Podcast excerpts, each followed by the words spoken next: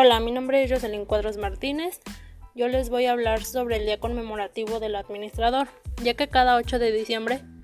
México reconoce la labor de todos los profesionales de la Administración con el Día Nacional del Administrador,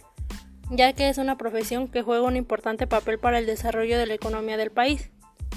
La oficialización de esta efeméride recae sobre el presidente mexicano José López Portillo en el marco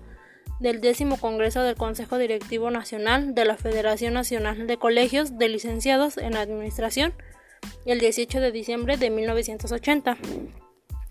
El presidente de Colegios de Licenciados en Administración, José Alfredo Velasco Najar, señaló en la celebración del año 2015 que es un día especial porque en el 2015 se ha consolidado la nueva dimensión de la administración como